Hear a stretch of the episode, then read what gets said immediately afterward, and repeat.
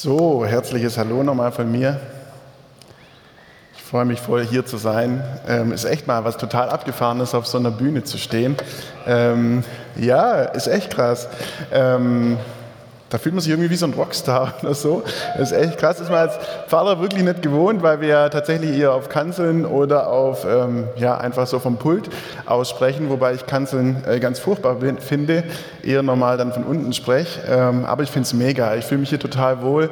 Äh, ich finde die Location total krass. Also das ist einfach ja, ihr merkt, ich bin noch ein bisschen am Staunen. Ich hoffe, ich komme auch gleich ins Predigen nach dem Staunen.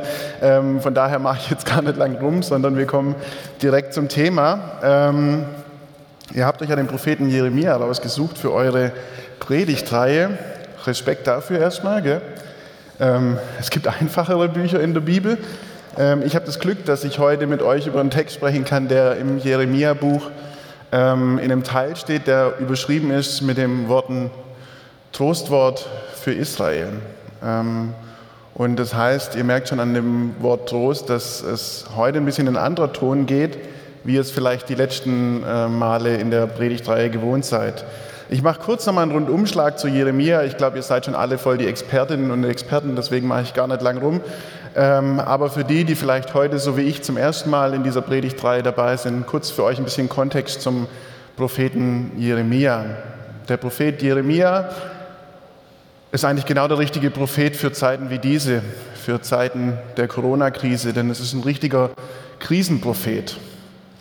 Der Mensch hat ordentlich was miterlebt. Er hat im ausgehenden äh, 7. Jahrhundert vor, äh, vor, Christus gelebt und zu Beginn des 6. Äh, Jahrhunderts vor Christus und hat miterleben müssen, wie die Babylonier vor Jerusalem stehen, wie das Südreich Juda, das Nordreich Israel war schon lange untergegangen, wie das Südreich Israel praktisch untergeht, wie die Babylonier Jerusalem platt machen, die Oberschicht deportieren, ähm, weite Teile des Volkes nach Babylonien deportieren, wie Jerusalem den Erdboden gleich gemacht. Also kurz gesagt, der Kerle, der war richtig krisenerprobt. Und deswegen, genau deswegen ähm, ist es richtig gut, dass ihr den Propheten Jeremia ausgewählt habt für eine Zeit, in der wir gerade sind, für eine Krisenzeit. Denn er ist ein richtiger Krisenmensch und Gott hat zu ihm gesprochen in Krisenzeiten. Und ähm, ich bin sicher, dass wir deswegen auch von ihm für uns heute einiges hören können, für unser Leben heute. Äh, mein Text, den ich bekommen habe, ist aus Jeremia 31 und dort die Verse 1 bis 9. Und damit ihr nicht so schockiert seid hier, ähm, und ich euer Bild von dem Pfarrer zu arg zerstöre vielleicht, machen wir das ganz oldschool miteinander. Das heißt, wir machen so eine richtig schöne ähm, Vers für Vers Auslegung. Ich werde in, in drei Teilen den Predigtext vorlesen.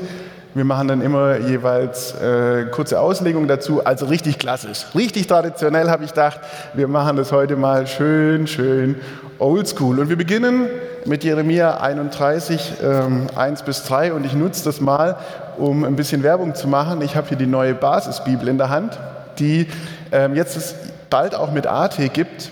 Und äh, ich bin einfach mega Fan, weil ich die auch vom Design her total super finde. Und ihr seid jetzt sozusagen einer der Ersten, die schon diesen AT-Text in den Wortlaut der Basisbibel hören dürfen. Und äh, von daher starten wir jetzt gleich los mit den ersten drei Versen aus unserem Predigtext Jeremia 31, die Verse 1 bis 3. So lautet der Ausspruch des Herrn. Dann werde ich für alle Menschen in Israel Gott sein und sie werden mein Volk sein. So spricht der Herr. Das Volk, das dem Schwert entronnen ist, hat Gnade gefunden in der Wüste. Israel zieht zum Ort seiner Ruhe. Ja, der Herr ist mir erschienen von weit her ist er gekommen und versichert mir, mit ewiger Liebe habe ich dich geliebt und habe dir die Treue gehalten. Wenn man jetzt die Worte so liest, von diesen ersten drei Versen aus unserem Predigtext, da könnte man eigentlich meinen, Gott leidet so richtig unter Wahnvorstellungen. O Israel, mit ewiger Liebe habe ich dich geliebt und habe dir die Treue gehalten. What the fuck? Fast möchte man sagen, einen Scheiß hast du. Aus Sicht der Israeliten könnte man eigentlich das ganz anders sehen, ehrlich gesagt. Erst ein paar Jahrzehnte ordentlich Sklavenarbeit in Ägypten, dann die Philister, die über Israel eigentlich jeden zweiten Tag einfallen. Dann haben die Assyrer das Nordreich Israel ordentlich platt gemacht. Jawohl, und jetzt zur Zeit Jeremias, da stehen die Babylonier vor der Tür und machen das Südreich richtig schön platt. Ganz ehrlich, Jahwe, du Gott Israels, das fühlt sich äh, nicht so richtig nach ewiger Liebe an, finde ich. Ich kann jeden Menschen in Israel verstehen, der damals Gott das mit der Liebe nicht mehr so richtig abgekauft hat.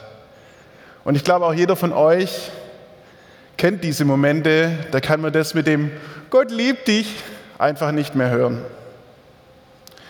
Ich weiß noch, als ich mit äh, Anfang 20 Gott den Stinkefinger gezeigt habe, und zwar wortwörtlich. Ich war damals unterwegs zu Fuß, acht Kilometer von der Party, auf der ich war, heim nach Hause und nach ungefähr der Hälfte, also so nach vier Kilometer, hat es angefangen zu schütten und es war arschkalt und ich hatte eigentlich nur meine Sommerklamotten dabei. In diesem Moment habe ich Gott den Stinkefinger gezeigt, nicht nur, weil mich das jetzt genervt hat, dass ich acht Kilometer nach Hause laufen muss und dass es anfängt zu regnen. Das war noch dann das, was das fast zum Überlaufen gebracht hat. Nee, ich habe davor ähm, erfahren müssen, dass es mit äh, einer Beziehung nichts wird, die ich mir erhofft habe und habe mir ordentlich die Kante gegeben auf der Party und kam dann so um 4 Uhr, 5 Uhr auf die tolle Idee, ich könnte noch mit dem Passat meiner Eltern nach Hause fahren mit ich weiß nicht wie viel Promille ähm, und habe mich tatsächlich ins Auto gesetzt, den Gang eingelegt und ich bin nicht davon gekommen, sondern bin gerutscht. Wir waren auf einer Wiese und das, die Räder haben durchgedreht. Ich bin nach hinten gerutscht und volle Kanone mit dem Auto meiner Eltern ähm, gegen den Anhänger gedonnert. Ich bin wutentbrannt ausgestiegen und dann begann eben mein Weg durch den Regen und ich habe mich tierisch aufgeregt und war sauer auf Gott und habe ihm den hier gezeigt in diesem Moment. Ich habe hab mir gedacht, hey, wieso tust du mir das alles an? Warum ist jetzt das Auto hey? Warum bin ich so betrunken?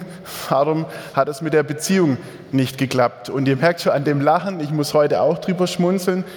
Ich habe in dem Moment natürlich nicht gesehen, dass es vielleicht ganz gut war, dass ich an diesem Morgen nicht betrunken noch mit dem Auto fortgekommen bin und dass mir das alles vielleicht auch eine Lehre war, und so konnte ich natürlich diesen Moment nicht sehen als Lehre und vielleicht als Bewahrung von Gott. In diesem Moment war ich einfach nur stinksauer und habe gedacht, warum tust du mir Gott das an? Nicht immer sind Gottes Wege für uns sofort verständlich. Er blickt mit einer anderen Perspektive auf die Geschichte, die er mit uns hat. Er blickt eben aus dem Blickwinkel der Ewigkeit auf unser Leben und von diesem Blickwinkel aus erstrahlen manche äh, Zeiten, in denen es scheint, unser Leben hätte jemand in die Position Bad Times gelockt, ganz anders. Es ist nur so erklärbar, dass Gott hier in unserem Predigtext angesichts der Katastrophe, vor der Israel steht, noch immer von ewiger Treue und ewiger Liebe spricht. Er kann das nur, da Gott mit der Perspektive Ewigkeit auf Israel blickt. Und ich möchte an dieser Stelle ergänzen, auch mit der Perspektive Ewigkeit auf dein und mein Leben blickt. Samuel Harfs, vielleicht kennt den der ein oder andere unter euch, ein Singer-Songwriter, der hat in dem Lied Privileg zu sein davon gesprochen, von dieser Perspektive Ewigkeit, die wir benötigen, um Stunde um Stunde und Tag für Tag tatsächlich Gottes Wunder zu sehen. Manchmal müssen wir uns von Gott hochheben lassen, und wirklich mit ihm auf den Berg steigen, damit wir einen anderen Blick auf unsere Täler bekommen. Erst so ein Perspektivwechsel ermöglicht es uns, hinter jeder Krise vielleicht auch die Chance für einen Neuanfang zu sehen. Einen Neuanfang, wie Gott ihn auch in unserem Predigtext verspricht. Ich lese euch die nächsten drei Verse aus unserem Predigtext vor, die Verse 4 bis 6. Dort sagt Gott zu Israel, ich werde dich wieder aufbauen. Ja, dir wird geholfen, Jungfrau Israel. Deine Trommeln wirst du wieder hervorholen und Schmuck zum Fest anlegen. Fröhlich werdet ihr miteinander tanzen. Du, Israel, wirst wieder Weinberge pflanzen, auf Samarias Bergen wirst du sie anlegen. Ja, wer pflanzt, der wird auch endlich wieder ernten können. Denn die Zeit wird kommen, dass die Wächter auf dem Gebirge Ephraim rufen, lasst uns hinaufziehen zum Zion, wir wollen zum Herrn, unserem Gott, gehen. Auch hier könnte man eigentlich meinen, Gott ist ziemlich sarkastisch. Der Typ hat echt Humor oder die Frau. Ich werde dich wieder aufbauen. Dir wird wieder geholfen, Jungfrau Israel. Auch das ist völlig Banane, wenn man sich das mal überlegt. Denn der gleiche Prophet Jeremia, der hier Gott sagen lässt, ich werde dich wieder aufbauen, Jungfrau Israel, ähm, und das Bild von einer tollen Hochzeit mit einer jungfräulichen Braut entwirft, der hat in Kapitel 2 vom Buch Jeremia Israel noch als Hure beschimpfen lassen von Jeremia. Im Kapitel 2 vergleicht Gott nämlich Israel und Juda mit zwei treulosen Schwestern, die ihrem Ehemann, also Yahweh, immer wieder untreu werden. So, und jetzt in unserem Kapitel spricht hier Yahweh sein Volk als Jungfrau an. Leidet Gott in diesen Kapiteln also nicht nur an Wahnvorstellungen, sondern vielleicht auch an Vergesslichkeit? Biblisch muss man dazu eindeutig sagen, ja. Ja, Gott hat die große Gabe, Dinge zu vergessen. Gott hat die Fähigkeit zu vergessen. Er kann auf unser Leben blicken wie auf ein vollgeschriebenes Blatt. Und wenn er sieht, dass die Dinge in unserem Leben so verfahren sind, dass wir die ganze Zeit nur von Sackgasse zu Sackgasse gehen, dann kann er dieses Blatt zerreißen, ein neues hervorholen und darauf neu mit dir eine neue Geschichte deines Lebens schreiben. Das ist schmerzhaft, wenn Gott neue Wege geht und wenn Gott sich die Freiheit nimmt, auch alte Wege in deinem Leben abzubrechen und einen Neuanfang mit dir zu wagen. Das ist schmerzhaft, das tut weh, aber es ist zugleich auch unglaublich befreiend. Kurz nach dieser Geschichte, bei der ich Gott den Stinkefinger gezeigt habe, das war ungefähr dann ein halbes Jahr später, bin ich zum Glauben gekommen. Heute würde ich sagen, ich habe in diesem Moment, auch in dem Moment, in dem ich ihm den Stinkefinger gezeigt habe, schon angefangen zu glauben. Aber damals habe ich das natürlich noch nicht gesehen. Ich habe im Gegenteil mich damals als Atheist bezeichnet. Ein halbes Jahr später bin ich Christ geworden mit Anfang 21 und ich habe durch ihn lernen dürfen, wie es ist und wie, wie es heilsam sein kann, manchmal Dinge abzubrechen. Alte Dinge, die einen belasten, ähm, im wahrsten Sinne des Wortes zu zerreißen. Ich muss, musste manche Freundschaften neu sortieren, manche Freundschaften haben auch ihr Ende gefunden.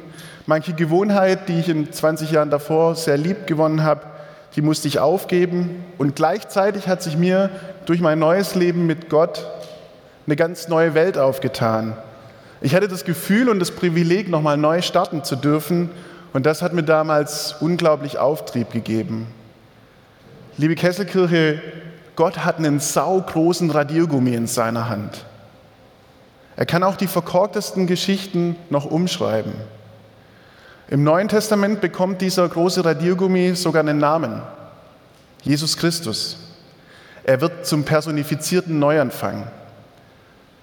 Uns fehlt jetzt hier die Zeit, um alle Neuanfänge aufzuzählen, für die Jesus verantwortlich ist, aber ein paar möchte ich dir ähm, heute mitgeben.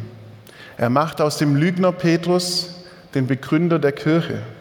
Er macht aus dem Zöllner Matthäus einen Apostel. Er macht aus einer ausgestoßenen Frau, die als unrein galt, eine Tochter Gottes. Und er macht aus einem Christusverfolger Paulus einen Christusverkündiger, der das Christentum durch ganz Europa bringt. Gottes Radiergummi kennt kein Erbarmen, wenn es um die Gnade geht. Er mäht alles in unserem Leben um, was uns verdammt runterzieht, die Hoffnung raumt und uns von Gott trennt.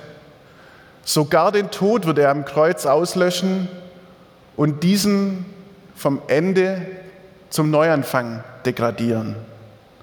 Gott hat große Lust zum Vergessen, zumindest wenn es um das geht, was uns als Menschen zerstört.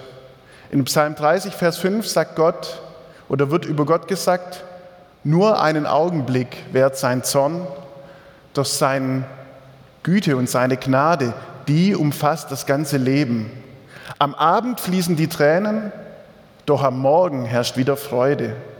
Und durch den Propheten Jesaja ruft Gott seinem Volk in der Krise zu: Siehe, ich mache alles neu.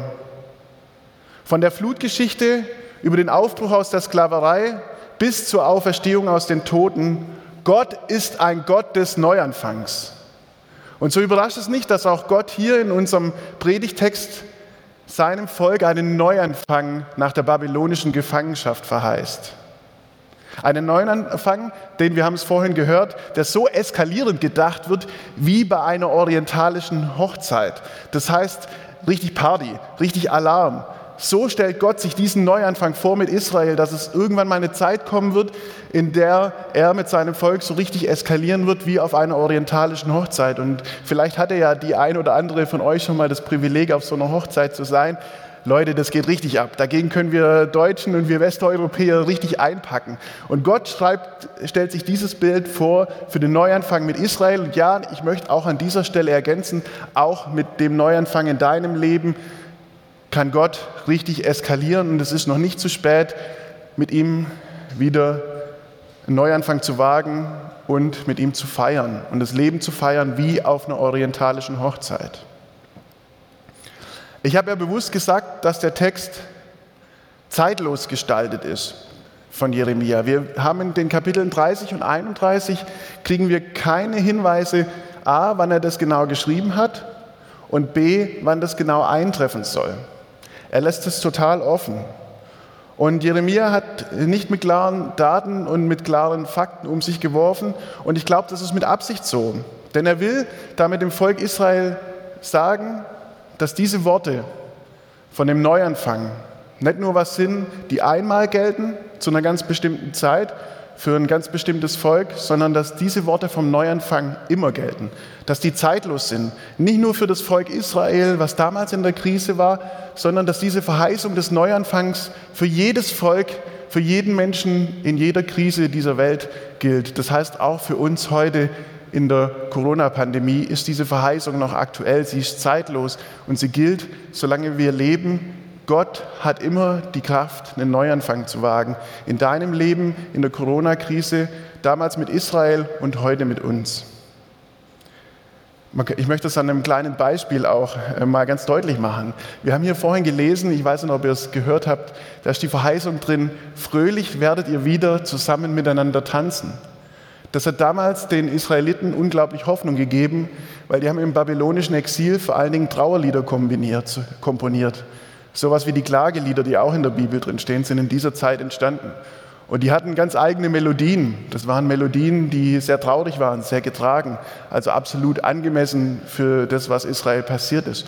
Und wenn Gott hier sagt, ihr werdet wieder miteinander tanzen, dann sagt er, ich mache so einen Neuanfang mit euch, dass ihr anstatt Trauerlieder wieder Hochzeitslieder komponieren werdet. Und was ist das für ein Trost für uns heute? Fröhlich werdet ihr wieder miteinander tanzen.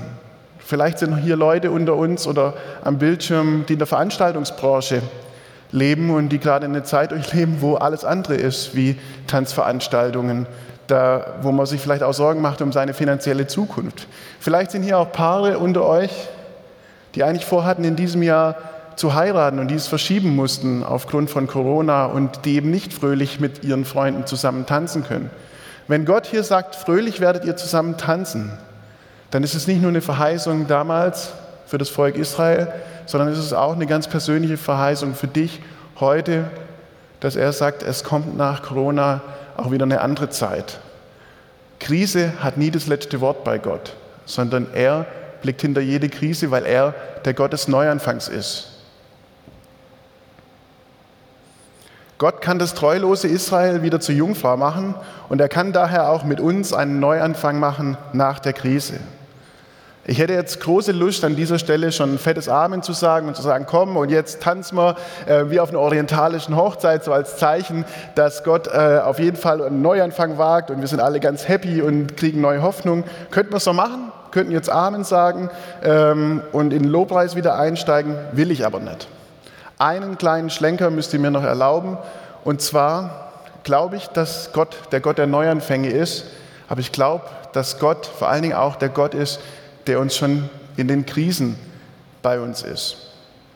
Das Ziel von diesem Predigtext heute, und ich glaube, das Ziel der Wege Gottes mit jedem von uns, ist nicht nur der Neuanfang, sondern das Ziel, in jeder Krise und in jedem neuen Anfang ist der Vater. Das Ziel der Wege Gottes mit uns ist, ihn als Vater zu entdecken. Wie komme ich darauf? Ich lese die letzten drei Verse aus dem Predigtext. So spricht der Herr. Jubelt voller Freude, stimmt Freudengesänge an für den Herrscher der Völker. Lasst es alle hören, lobt und verkündet, der Herr hat seinem Volk geholfen, den Rest Israels hat er gerettet. Ja, ich hole sie heraus aus dem Land des Nordens, aus allen Ecken der Erde bringe ich sie zusammen. Unter ihnen werden Blinde und Lahme sein, schwangere Frauen und junge Mütter. Sie werden wieder hierher zurückkehren. Als große Gemeinschaft kommen sie zurück. Mit Tränen in den Augen werden sie kommen, aber ich werde sie trösten und sicher leiten. Zu Bächen voller Wasser werde ich sie führen, auf einem ebenen Weg, auf dem sie nicht stolpern werden. Denn ich bin für Israel zum Vater geworden. Ephraim ist mein erstgeborener Sohn. Liebe Kesselkirche, das Ziel Gottes mit uns, mit dir, ist nicht nur der Neuanfang. Das Ziel ist der Vater. Das Ziel ist nicht sagen zu können, es wird alles schon gut, denn das ist kein Trost, das ist bloß Optimismus.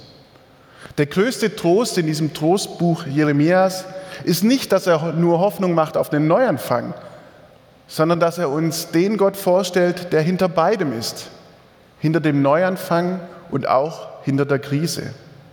Er stellt uns Gott selbst vor, aber nicht irgendein Gott, der mit unserem Leben einfach Ping-Pong spielt und immer wechselt zwischen Krise und Neuanfang, Krise und Neuanfang, so wie er eben gerade Lust hat.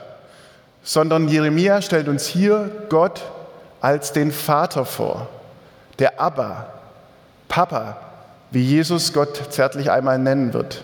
Also der Papa Gott ist es, der in beidem ist, im Neuanfang und in der Krise. Wenn Gott Neuanfänge schenkt, dann darum, damit du für die nächste Krise besser gewappnet bist.